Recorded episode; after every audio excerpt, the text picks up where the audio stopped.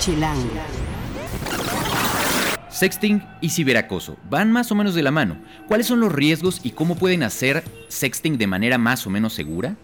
¿Cómo evitar o qué pueden hacer en caso de acoso en redes? De esto les vamos a hablar esta semana, al igual de toda la agenda, todo lo que está pasando en la ciudad. Residente este sábado en el auditorio, los estrenos que llegan al cine este viernes, qué ver en la cartelera de teatro y las exposiciones que no se pueden perder. Esto y mucho más en el podcast de Chilango. Chilango. Cine, conciertos, restaurantes, antros, bares, historias de ciudad, sexo, teatro, humor. Haz patria y escucha Chilango. Chilangas y chilangos, bienvenidos a otra emisión del podcast de Chilango. Yo soy Juan Luis, me pueden encontrar en Facebook como Juan Luis Oficial y también me pueden encontrar en Twitter como Juan Luis R. Pons. Soy el director editorial de Chilango. Suscríbanse y encuentren todos los martes un nuevo podcast, un nuevo episodio con temas distintos, con la, lo mejor de la guía de la ciudad, lo que pueden hacer a lo largo de la semana. Eh, y nos pueden seguir desde donde estén en sus traslados por la ciudad, en Mixcloud o en la aplicación podcast de Apple. Toda la conversación la ponemos ustedes y nosotros en el hashtag Podcast Chilango. Y bueno, como les decía yo al inicio, vamos a hablar esta semana de sexting y ciberacoso. A ver, puedo escuchar, ¿realmente ustedes han practicado, levante la mano los que han practicado sexting alguna vez? Aquí está con nosotros Carlos Acuña. Vamos a empezar, pues, poniendo el tema. ¿Tú has hecho sexting alguna vez? Eh, sí, sí, Eh. claro, por supuesto. creo, que, creo que es muy raro que alguien no lo haya hecho a estas alturas, ¿no? Ok, pero hay de sexting a sexting, ¿cierto?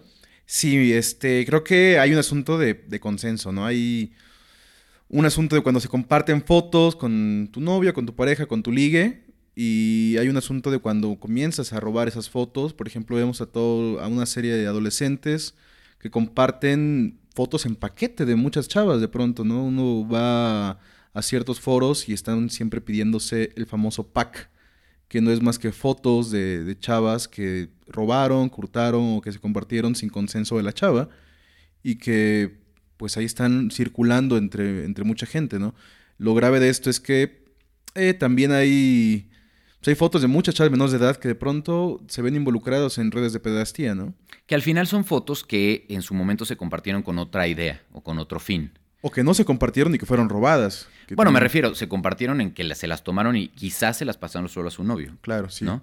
O sea, al final esas fotos salieron normalmente de forma voluntaria del teléfono de alguien, pero el problema es que una vez que ya eso se sube al internet, digo, eso creo que no vale la pena ni siquiera abundarlo, todo el mundo sabemos que lo que se sube al internet tarde o temprano se puede hacer públicos con ciertos... o sea, e- es probable, vamos. Entonces, ¿cómo se puede hacer eh, un sexting? eh, Carlos Acuña, editor de reportajes de Chilango, eh, de manera eh, dentro de lo que cabe segura. Mira, hay una regla que es como muy simple.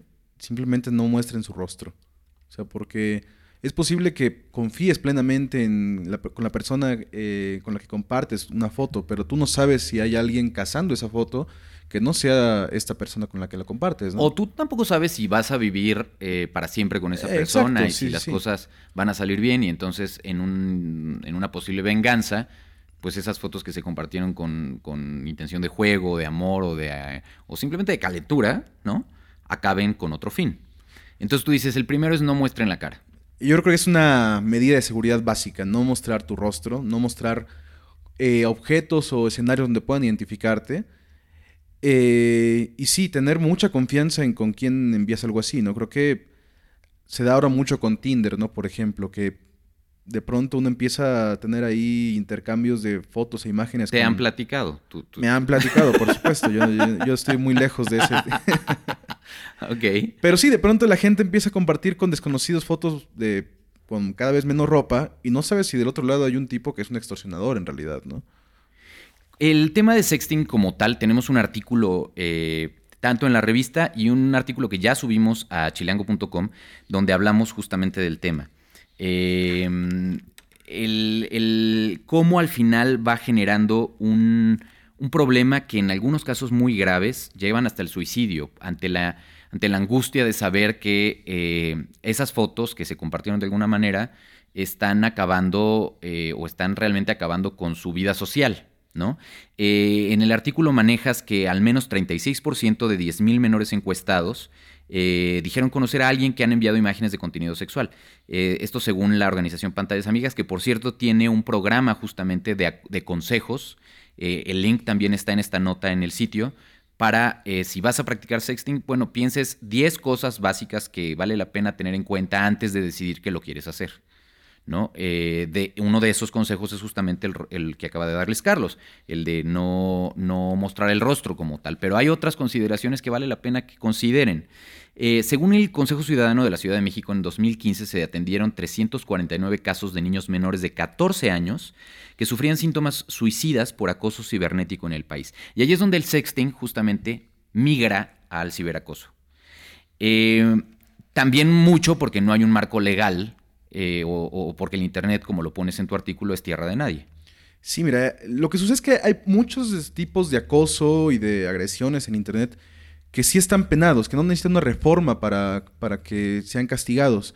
El problema es que Internet sigue siendo un terreno un poco menospreciado por la ley, como que se piensa que no es un asunto grave, que no es un asunto serio, que, que no es violencia real, digámoslo así. Un poco lo que sucede con el piropo en las calles, ¿no? piensan que es un juego y que no va a pasar nada grave hasta que sucede, ¿no? Lo que ocurre es que esto ha tenido, está teniendo ya consecuencias muy graves, como, como bien decías, casos de suicidio o como otro tipo de, circunstancias. Por ahí eh, la doctora Guillermina Mejía, que es este, la encargada de la clínica de adolescentes allí en la colonia del Valle, me decía que ella ha reportado casos de juegos en WhatsApp, de, sobre todo de, de chavos, donde se retan mutuamente a violar a una chava de la escuela, ¿no? Entonces, estamos ante un escenario que, o sea, a mí, me suena así completamente de este programa Black Mirror, esta serie de Netflix, donde Internet está potenciando muchos tipos de violencia, lo está haciendo mucho más visibles que antes. Eh, hay otros escenarios, ¿no? Por ejemplo, como te comentaba, las extorsiones por Tinder, ¿no? Eso es lo que yo nunca había escuchado hasta hace poco y que está dando y que además, por ejemplo, en un caso que reportamos, es un extorsionador que viene del Salvador es un extorsionador que viene de otro país, que extorsiona a una chava mexicana, que le amenaza con publicar fotos de ella desnuda en la página de Facebook de sus hijos. Y. Sí, eh, de la escuela de sus hijos. De la escuela de sus hijos. O sea, al final es. Eh, la historia de. Si, si recuerdo yo bien, es la historia de una mamá. Es una mamá y es una. Además, una chava casada. Exacto que eh, pues se mete a Tinder y em, obviamente sin que su pareja lo sepa y entonces empieza a ligar con alguien y empieza este juego, empiezan a enviar fotos y una vez que lo tiene suficientemente agarrada esta persona, entonces empieza a chantajearla para, ¿para qué? ¿Le pide dinero? Le pide, no recuerdo cuánta cantidad, pero son como unos 50 mil pesos alrededor, algo así. Yo este caso lo reporté con Enrique Ortega, que es este, el director de Cosmo Ciudadano, que es una organización que se dedica justamente a, a evaluar, a darle seguimiento a los casos de violencia y a dar acompañamiento también legal a algunos casos. Él me platicaba, porque eh, no pudimos contactar con, esta persona, que intentaron llevar el caso ante las autoridades hasta que la policía cibernética descubre que el extorsionador viene de otro país, de Centroamérica. Que ni siquiera está aquí. Que ni siquiera está aquí. Y bueno, si aquí estamos atrasados en cuanto a regular algunos, este, legalmente algunos fenómenos en Internet, pues en el Centroamérica es un asunto completamente olvidado. Ya. ¿Qué se hace ante estas circunstancias? ¿no? y lo peor, por escuchas, es que esta historia además acabó muy mal. O sea, como capítulo de Black Mirror tal cual, eh, el final fue muy desafortunado. Bueno, si la, esta, esta mujer no quiso pagar la extorsión, se negó completamente, eh, las autoridades no pudieron hacer nada y el extorsionador publicó las fotos en, en la página de la escuela de sus hijos. Eh, por supuesto, su vida se vino abajo. Y eh, creo que la, moraleja aquí, si es que puede haber alguna, es no seamos ingenuos al momento de interactuar en Internet, ¿no? ¿Por qué? Porque no sabemos quién está del otro lado de la pantalla. Y a lo mejor voy a decirles una obviedad, este, pero es chistoso. O sea, Internet no es sentarse detrás de una computadora de escritorio o una laptop. Internet es el teléfono que traes en la mano.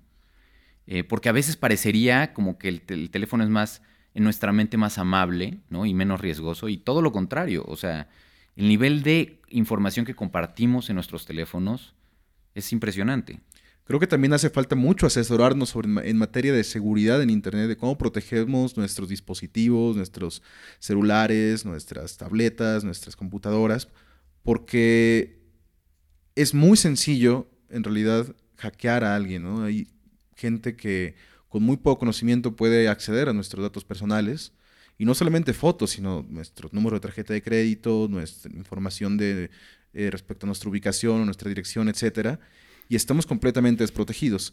Ahora, aquí lo importante es decir que en el caso de las mujeres hay una violencia muy específica, que es la violencia sexual, que también lo sufren los hombres en alguna medida, pero las mujeres creo que son atacadas mucho más constantemente en este sentido. Y antes de hablar de eso y de entrar en ese tema, me gustaría, para que no se nos vaya, porque seguramente hay discursos que están diciendo, ok, ok, ok, ya me asustaste suficiente, este, ¿qué puedo hacer? ¿Cómo se pueden asesorar de pronto? ¿Qué recursos encuentras que son para justo esto que acabas de mencionar, el cómo blindas de la mejor manera tu teléfono? Mira, en, el mismo Internet, lo, lo maravilloso de Internet es que te brinda muchas herramientas, ¿no? Entonces el veneno y el antídoto. Hay miles de páginas y de tutoriales en YouTube que te explican cómo blindar tu teléfono, cómo eh, proteger tus datos, cómo hacer este, mirrors en tu IP para que no sea detectada.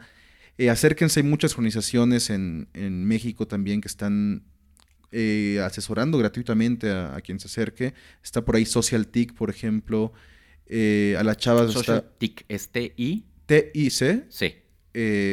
Bueno, Social es como la más grande, pueden acercarse a ellos y los van a asesorar eh, gratuitamente, tienen mucha información en línea.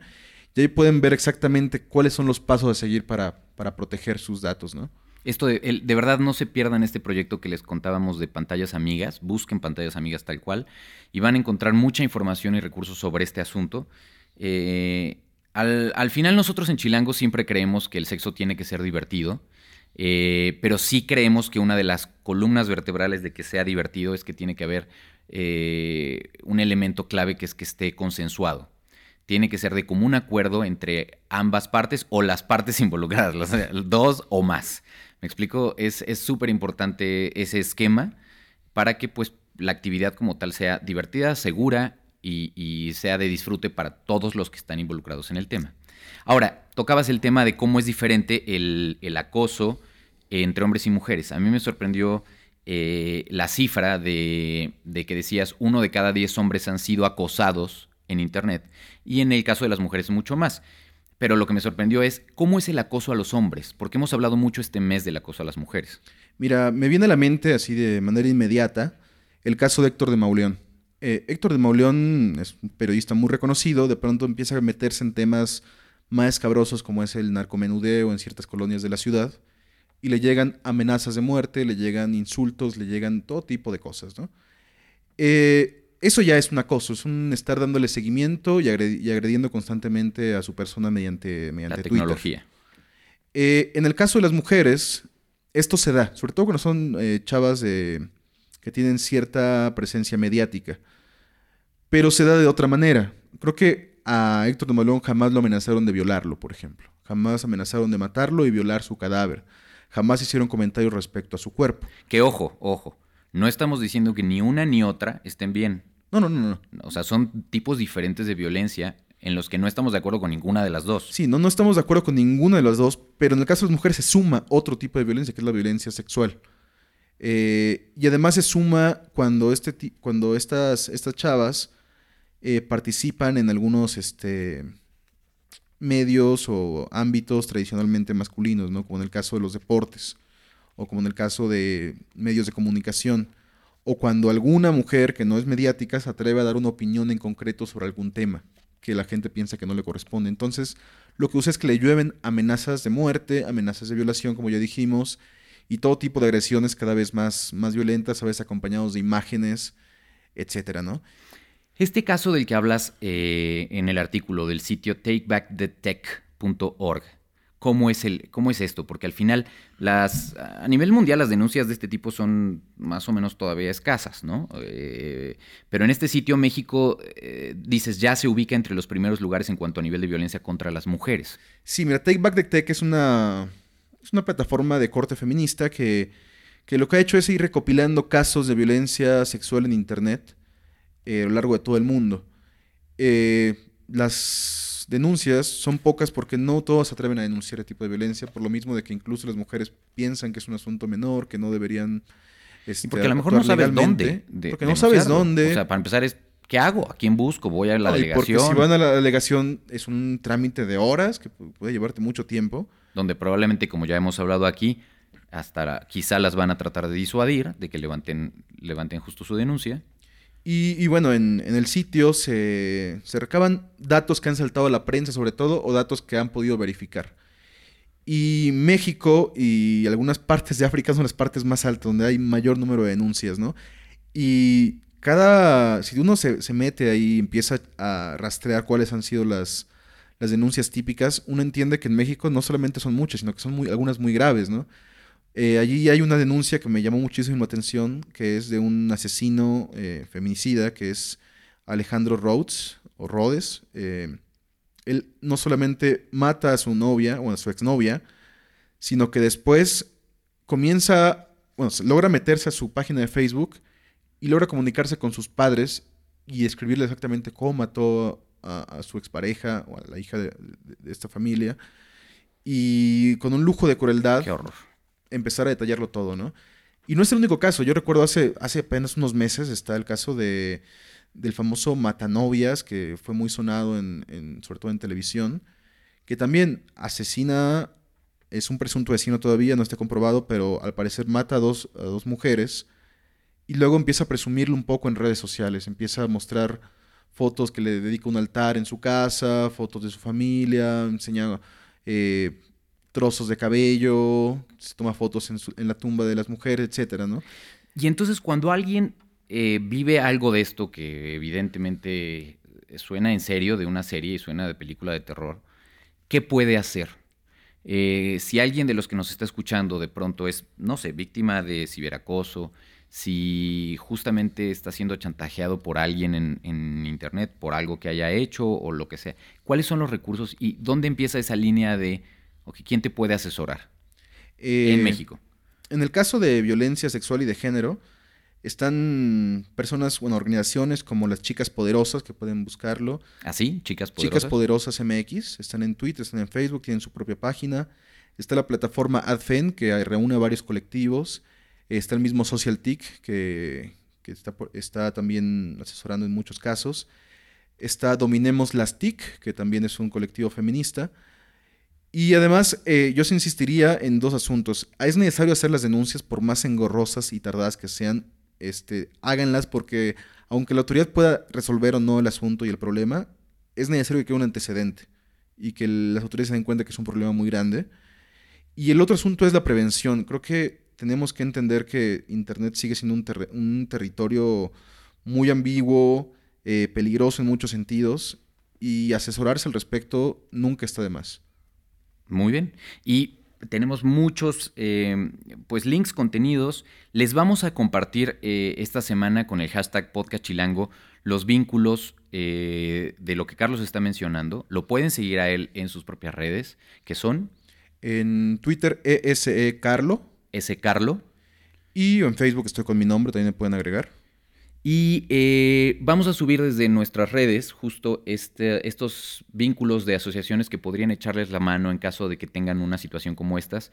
Porque la ventaja es que, eh, así como decías tú, eh, en Internet también hay- está ya una parte muy oscura de ese Internet. Hay una parte también brillante de gente que está poniendo recursos, ayuda, materiales de referencia que pueden ayudar en un caso así para pues, enfrentarlo de manera más informada, quizá. Eh, estén muy pendientes de los eventos que vamos a tener esta semana.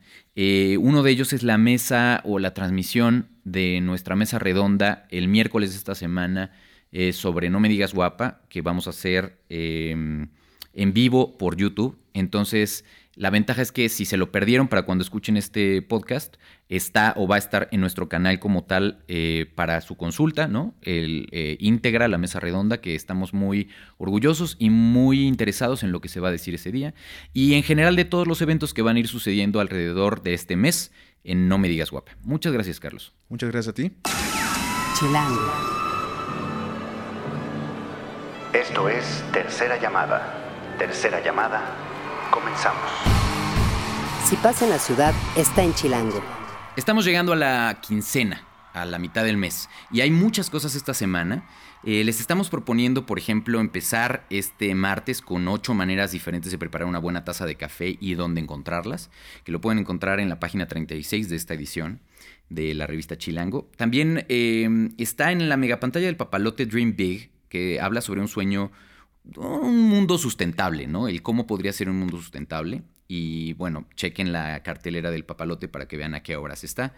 El miércoles eh, les proponemos, porque inicia el miércoles, Picasso y Rivera, conversaciones a través del tiempo en Bellas Artes. Ahí pueden lanzarse de 10 a 6, de 10 de la mañana a 6 de la tarde, la entrada es 60 pesos. Y en el Foro Shakespeare les recomendamos Rotterdam sobre otros tipos de identidad sexual de las 8.30 a... Eh, normalmente las funciones son las 8.30. El jueves, el Museo del Chopo monta del verbo estar una retrospectiva de Magali Lara, que pueden ver ahí de las 10 de la mañana a las 7 de la noche. El boleto es 30 pesos.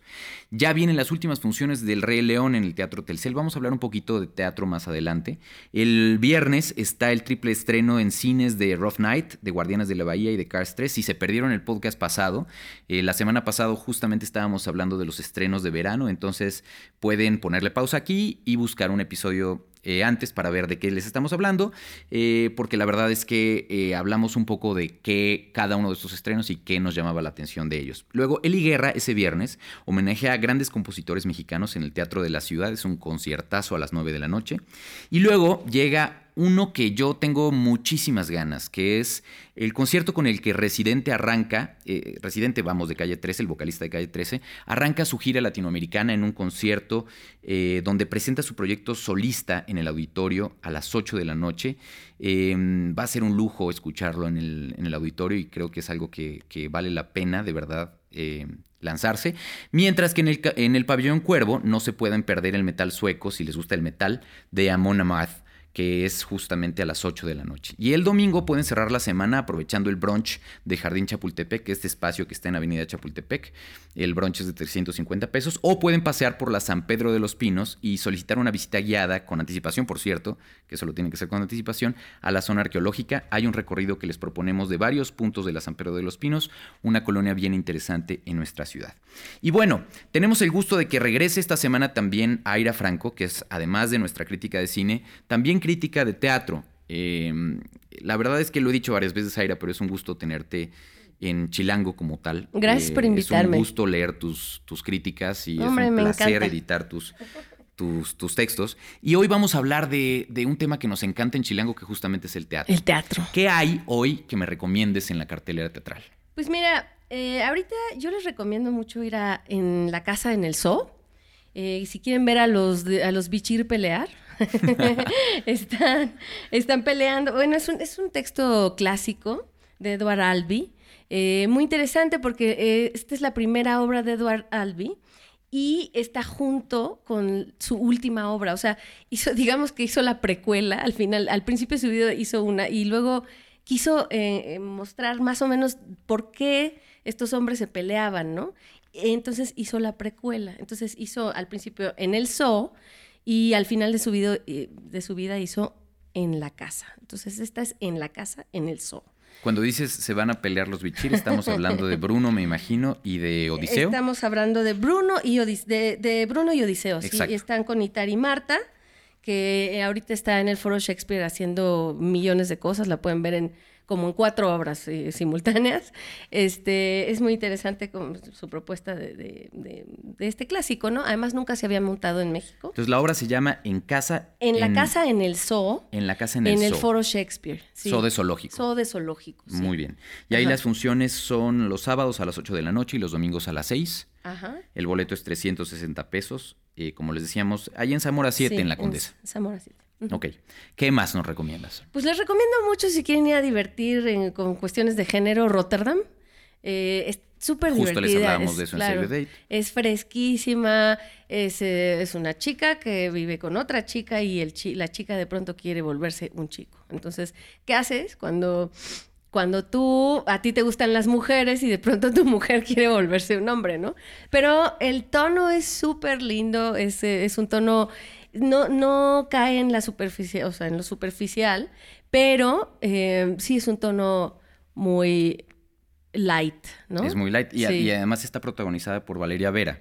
¿no? Sí, extraordinaria Valeria. O sea, Y a Valeria también la traemos esta vez en la revista, este Ah, mes, ok, eh, en esta sesión de moda, eh, presentando la colección Pride de Levi's, porque además también este es el mes eh, del orgullo gay, del que les vamos a hablar en unos podcasts más adelante, ¿no? Porque ya es hacia fin de mes. Sí. Eh, y la verdad es que las fotos están súper lindas.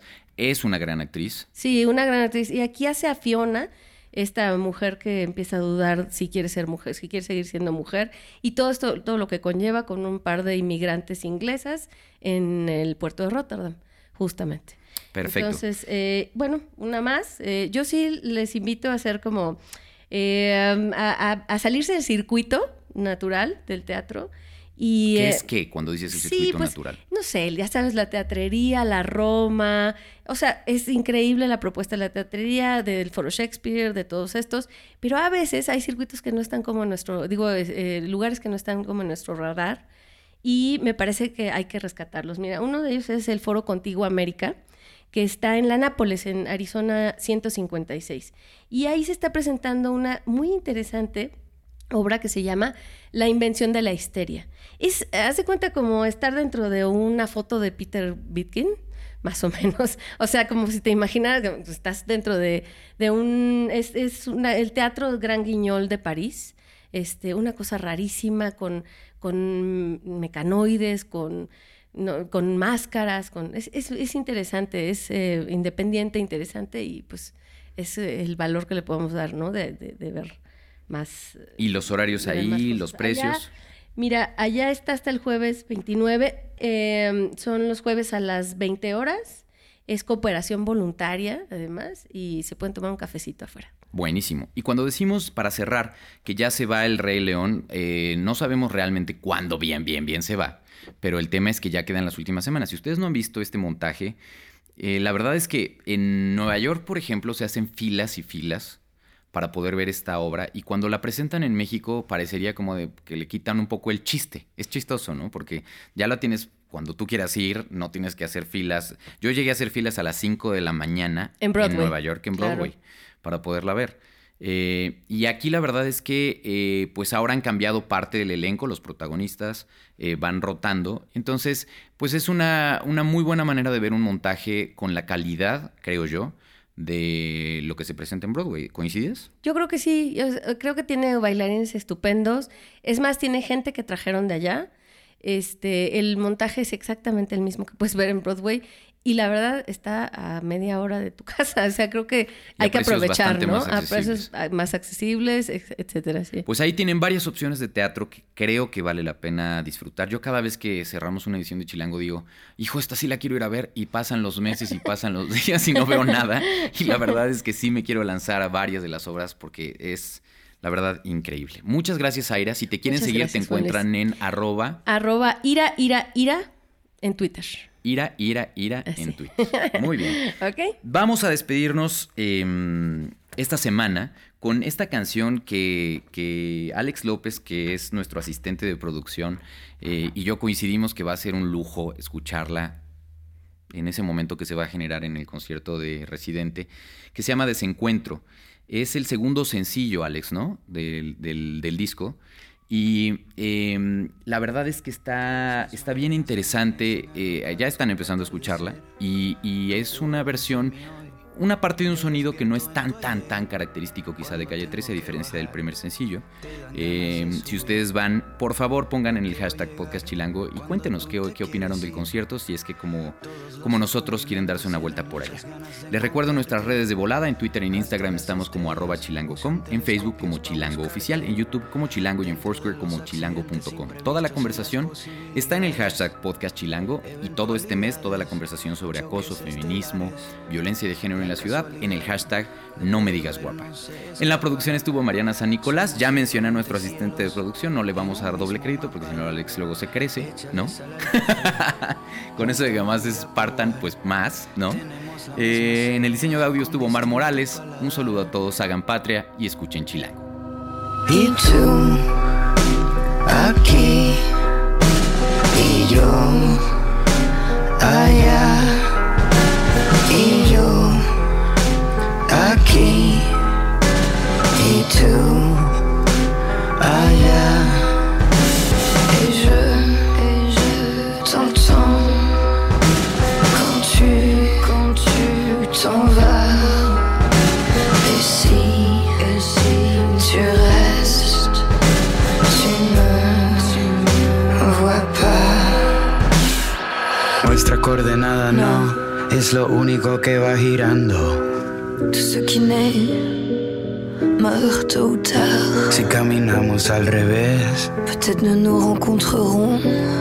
Estaremos encontrando.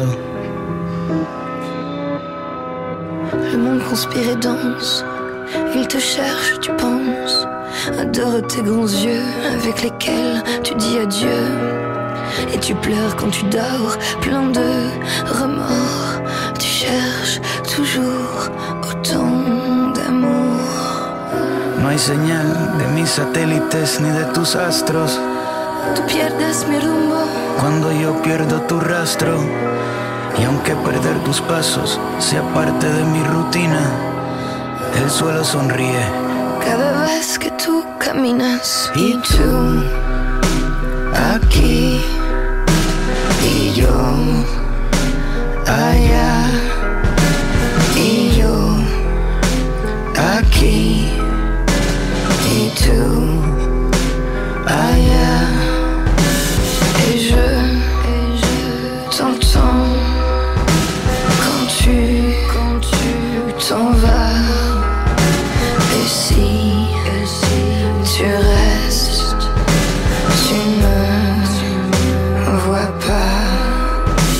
It's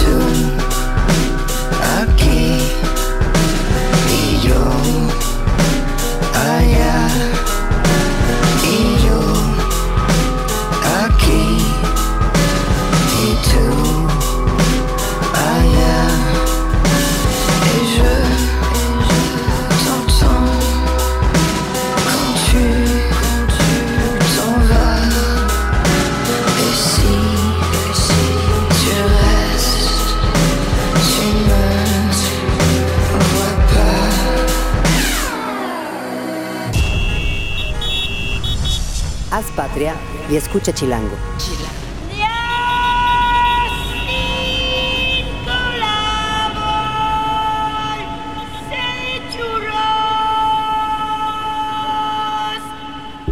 Derechos reservados, Chilango 2017.